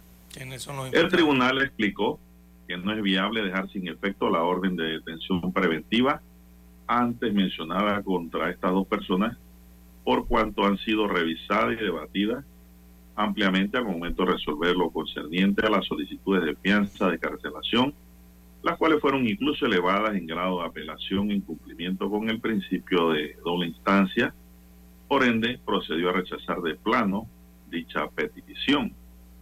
Sobre la solicitud de suspensión eh, de orden de detención con fines de extradición de los imputados hermanos Martinelli, el juzgado manifestó que a la fecha el tribunal no ha formalizado el trámite correspondiente. Por tanto, no se puede dejar sin efecto un acto no desplegado lo que resulta improcedente de acuerdo al artículo 708 del Código Judicial. Don César, ¿qué dice el artículo 708? Algo sencillo. Eh, dice que si el incidente promovido fuese manifiestamente improcedente, el juez deberá rechazarlo de plano sin más trámite. ¿Qué indica esto, don César? Ayer yo leí por allí en memes en las redes sociales, en informaciones, que, ah, bueno, sí, van a ser detenidos, qué bien. Y yo les dije, no se alegren con eso. Pero eso lo han formulado. Primero porque uno no tiene que alegrarse primero por la detención de nadie. La justicia hace su trabajo. Y en segundo lugar, lo que le ha dicho el tribunal al, al abogado es que no es el momento procesal para pedir esa fianza. Exacto. ¿Qué indica?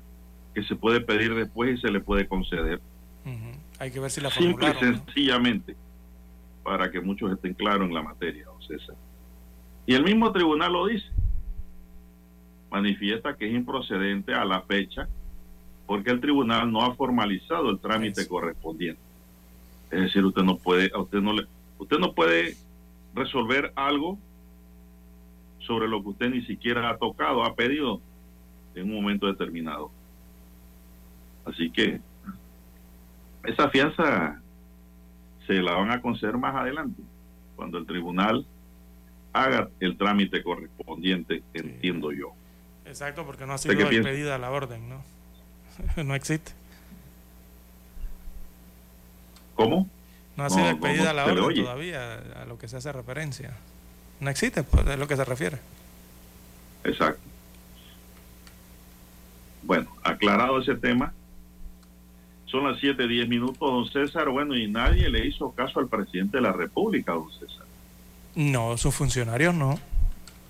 Sus funcionarios no le hicieron caso. El presidente había dicho que todo el que eh, aspiraba a posiciones políticas de carácter de elección popular tenían que dejar su cargo a más tardar el 15 de enero. Y nadie, don César, dejó su cargo. Ayer abordamos el tema, eh, lo anexamos al tema del Tribunal Electoral y el Tribunal Electoral ha dicho de que el 15 de enero no es fecha obligatoria para abandonar el cargo, lo que indica pues que eso lo había dicho el Ejecutivo a sus funcionarios, pero nadie, nadie, nadie, nadie se renunció, don César. Así es. Eso se había anunciado nadie acató, por el Ejecutivo. Nadie acató nada. Eh, entonces, César, mejor es no decir nada si nadie va a acatar. Sí, pero don Juan de Dios, eso deja mucho que desear también y que decir, don Juan de Dios, por el hecho de que no estamos hablando de cualquiera, cualquier ciudadano que lo pidió. Lo pidió el primer ciudadano del país, que es el presidente de la República y es el presidente del Consejo de Gabinete y el que administra el país. Y se lo pidió eh, o se lo recomendó a sus funcionarios, los mismos que él nombra, ¿no? Eh, y bueno, ¿quién ha renunciado hasta el día de hoy? Por fin, ¿quiénes renunciaron? Nadie sabe, don Juan de Dios. Hay un Nadie, silencio nadie. eh, total sobre las figuras que han podido haber dejado su cargo, no, no se tiene conocimiento hasta el momento. No es que nadie ha renunciado. No, siguen ejerciendo sus funciones. Sí. Bueno, para el abogado Alfonso Fraguela dice que es preocupante que un anuncio que diera el presidente de la República a través de su viceministro de la presidencia, Carlos García, no se haya tomado en consideración y refleja una falta de consideración con la imagen del presidente. Sí, completamente. No sé qué se pretende hacer con ello, simplemente la mentalidad de algunos funcionarios con aspiraciones, la de tratar de usar los recursos del Estado hasta el último momento, forzando y tratando de crear una empatía con la opinión pública y con el electorado, comentó el periodista y abogado. Por su parte, el catedrático y abogado Miguel Antonio Bernal, a ver lo que dijo el profesor Bernal, manifestó que el Tribunal Electoral ha burlado la decisión del presidente, quien como jefe del Ejecutivo es el que dispone por mandato constitucional cuando un funcionario debe retirarse o no. Ajá. Como el Tribunal Electoral burló una resolución para favorecer a sus funcionarios favoritos, especialmente a Carrizo, ahora le han sacado la lengua al presidente, argumentó Bernal. El profesor sostuvo que esto solo demuestra que la ineptitud del gobernante va más allá de los límites que puede ser tolerante y ni siquiera sus propios funcionarios le respetan las decisiones que toma. Y todos le están sacando la lengua de manera pública, acotó el abogado y catedrático César. Sí, No deja de tener razón el, el profesor Bernal, eh, don Juan de Dios, no, mire, esto yo, yo suena una siento ahora mismo vergüenza ajena. Esto suena a una burla eh, de los funcionarios Sí. del Estado eh, con algo que el propio presidente, quien los nombra, vuelvo y reitero, eh, les recomendó, ¿verdad? Les pidió, por lo menos que se diera de esa forma. Pero ha pasado el 15 de enero, don Juan de Dios, y nada de eso ha pasado.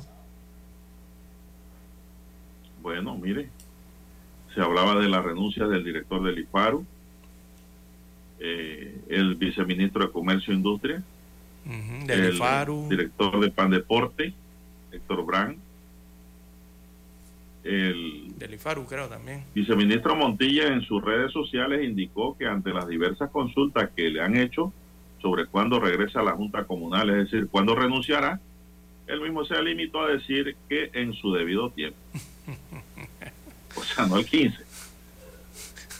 No, hay que cobrar unas quincenitas más, don César. Increíble. Bueno, habría que hacer un, eh, para no hacer llorar, una, pregunta, poeta. ¿no? Primero, mm, bueno, si se va ministerio, institución por institución, va a to- tom- tomar mucho tiempo. Quizás la consulta debería ser a nivel del el que los coordina. ¿Quién coordina en el Ejecutivo al resto de las instituciones? Eh, es la Secretaría, ¿no? Conocida como Ministerio de la Presidencia. Habría que preguntar al Ministerio de la Presidencia para saber quiénes son las figuras o quiénes renunciaron eh, en las diferentes instituciones, incluida ellas también, ¿no? El ¿Usted Ministerio de la Presidencia. Don César, que el que llega a poder obtener los nombres. con bombos y platillos, por favor. Aquí nadie ha renunciado, don César. Salvo que yo esté equivocado y manden las cartas ahora con fecha retroactiva. Oiga, don Juan de Dios. Vamos con eso. Vamos con esa, esa terminación allí. 7, 16 minutos de la mañana. Vamos a la pausa y retornamos. Noticiero Omega Estéreo. A esta hora establecemos contacto vía satélite desde Washington. Gracias a Banco Aliado. 30 años. ¿Qué quieres crear?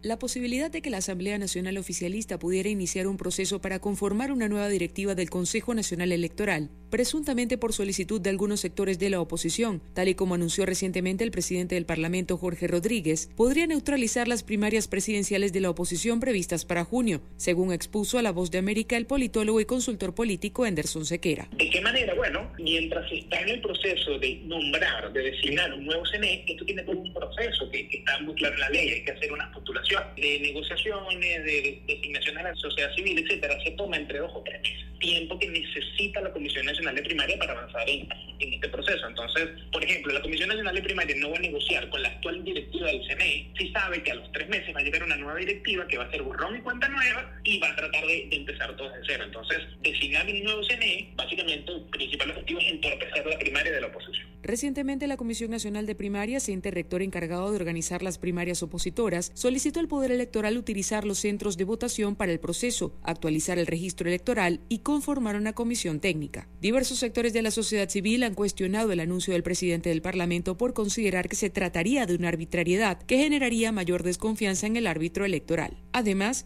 insisten en que la designación de una nueva directiva sería inconstitucional debido a que el artículo 296 de la Constitución precisa que los integrantes del Consejo Nacional Electoral durarán siete años en sus funciones y fue en 2021 cuando, tras un proceso de negociaciones, fueron nombrados los actuales rectores del Poder Electoral, considerado el más equilibrado en muchos años. Carolina Alcalde, Voz de América, Caracas. Banco Aliado, cumpliendo 30 años en el mercado, te invita a generar hasta el 3% con su cuenta Más Plus. Banco Aliado, 30 años. ¿Qué quieres crear?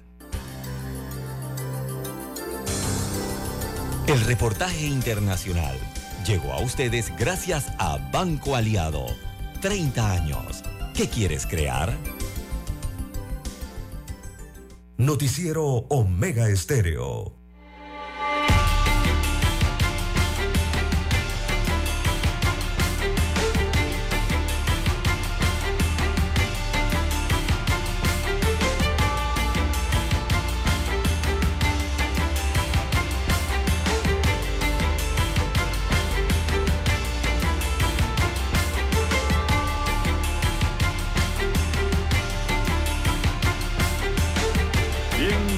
Señores, bueno, los partidos políticos encienden sus motores, don César. Pero aquí dice que programan su primaria de cara al 2024 y las primarias presidenciales inician el 4 de junio de 2023. Aunque algunos partidos tienen pendiente su aprobación, ya el Tribunal Electoral tiene el cronograma de las elecciones internas. Para el 4 de junio están programadas las primarias presidenciales de los partidos eh, realizando metas y cambio democrático. Seguidamente, el 11 del mismo mes, el PRD tendrá su primaria para todos los cargos, de presidente hasta representante corregimiento. El 2 de julio, el partido RM tiene previsto realizar primarias al resto de los cargos de elección según el programa del Tribunal Electoral. Por último, el partido panameñista tendrá sus elecciones primarias para todos los cargos de elección popular el 16 de julio de este año. De acuerdo con la ley 247 de 2 de octubre de 2021 que regula las normas del decreto 29 del 30 de mayo de 2022 que convoca elecciones en general del 5 de mayo de 2024, los partidos políticos legalmente constituidos con una membresía menor de 100.000 adherentes no tienen la obligación de realizar elecciones primarias para escoger a su candidato presidencial, don César. Es decir, le pueden dar un fast track, ¿verdad? Paso directo. Paso directo. Así que hay varios partidos que no llegan a 100.000 adherentes, don César. La misma norma electoral ha establecido para el próximo primero de febrero de 2023 la apertura del proceso electoral para todos los partidos políticos legalmente constituidos. Ya el pasado primero de febrero de 2022 se inició el proceso para los que aspiran a cargo por la libre postulación. La misma ley establece la prohibición a los precandidatos y candidatos a participar en eventos de inauguración de obras o actividades financiadas con fondos públicos a todos los partidos políticos desde la apertura del proceso electoral, es decir, el primero de febrero de 2023. En tanto, para los de libre postulación, la prohibición es desde el inicio del trámite de reconocimiento como precandidato al respectivo cargo. Yo quisiera saber qué candidato, don César, de libre postulación, va a ir a la inauguración de una obra de gobierno. Contésteme usted. No, no, Por su propia voluntad. Dígame usted. No, no, no, claro que no. Esa es una norma sin sentido. Esa parte. La reforma electoral también sancionará las contravenciones al artículo, al articulado, perdón, de esta disposición con multas de 100 a 25 mil dólares a los infractores. Esto es lo que hay pues para este año en cuanto a elecciones primarias, don César. Bien, eh, parte entonces del proceso y los programas eh, eh, con que se cumplen a través del PLAGEL y de los programas internos de los partidos políticos de cara a las elecciones generales cada cinco años. Bien, don Juan de Dios también ha llamado la atención, en una fotografía que nos envían aquí, de la travesía de un colonense, don Juan de Dios. Un colonense que es un docente, él se llama Fidel Salazar y, este mm. docente, este panameño... ¿No eh, será familia de Bolota? No sé. apellido Salazar. Dice, dice que caminará desde el paseo marino de Colón hasta la densa selva del Darién para conversar con la vicepresidenta de Colombia, Francia Márquez. Así que este colonense inició ayer, emprendió ayer este viaje a pie para reunirse eh, con la vicepresidenta del país hermano. Debe ser que va a estar por allá por Darién o en la frontera, eh, la vicepresidenta eh, colombiana. Salazar, señalan, es, es, dirigente comunitario y miembro de la coalición de la Unidad por Colón, que se denomina CUCO. dijo que a través de un encuentro que sostendrá con la vicepresidenta Márquez de Colombia, dará a conocer la realidad que viven los afrodescendientes panameños en materia de desigualdades y aspiraciones. Así que reiteró este colonense que es necesaria la unidad de afrodescendientes, indígenas y otros grupos para continuar con la lucha por la desigualdad, eh, perdón, por la lucha por la dignidad y mejores días en educación, salud y otros derechos de suponer que para los afrodescendientes y los indígenas. Eh, Salazar eh, y Fuentes entonces ambos fueron despedidos eh, por amigos, familiares y representantes de la Defensoría del Pueblo en la provincia de Colón, allí en el Paseo Marino, en la ciudad de Colón, que fue el punto de partida de esta caminata que van a hacer y que es en sentido contrario, ¿no? Regularmente escuchamos que vienen de la selva del Darién, la atraviesan hacia eh, la ciudad de Panamá, bueno, este colonense lo va a hacer a lo inverso. Desde Colón va a caminar hacia la selva del Darién. Eh, señala este ciudadano afrodescendiente panameño para reunirse con la vicepresidenta de Colombia, Francia Márquez. Ahora bien, no conocemos la agenda de la presidencia Francia Márquez para las próximas semanas o días, ¿no? Si es que estará por Panamá. Exactamente. Bueno, y entonces, don César, eh, ¿va a caminar usted me dijo cómo? Desde la ciudad de, Colón hacia la selva del que, el caminante iba a ir de espalda, ¿cómo es eso? No, o sea, regularmente escuchamos que vienen los inmigrantes, ¿no? Eh, ah, desde la selva del Darién hacia el sentido de la ciudad eh, para atravesar Centroamérica. Este va a ser al revés, va a ser un recorrido al revés a ese, ¿no? Sino que será de, desde la ciudad de Colón, supongo que atravesando Gunayala o la provincia de Panamá, hacia Darién, su selva, eh, eh, ingresar a ella entonces para reunirse allá con la vicepresidenta. Pero lo que hay que ver es si la vicepresidenta tiene algún, alguna actividad cerca de la frontera o si estará en la provincia de Darién. No he escuchado de eso. Mm. Bueno, César, bueno, y ya para ir eh, aterrizando, tengo una nota aquí carnavalesca.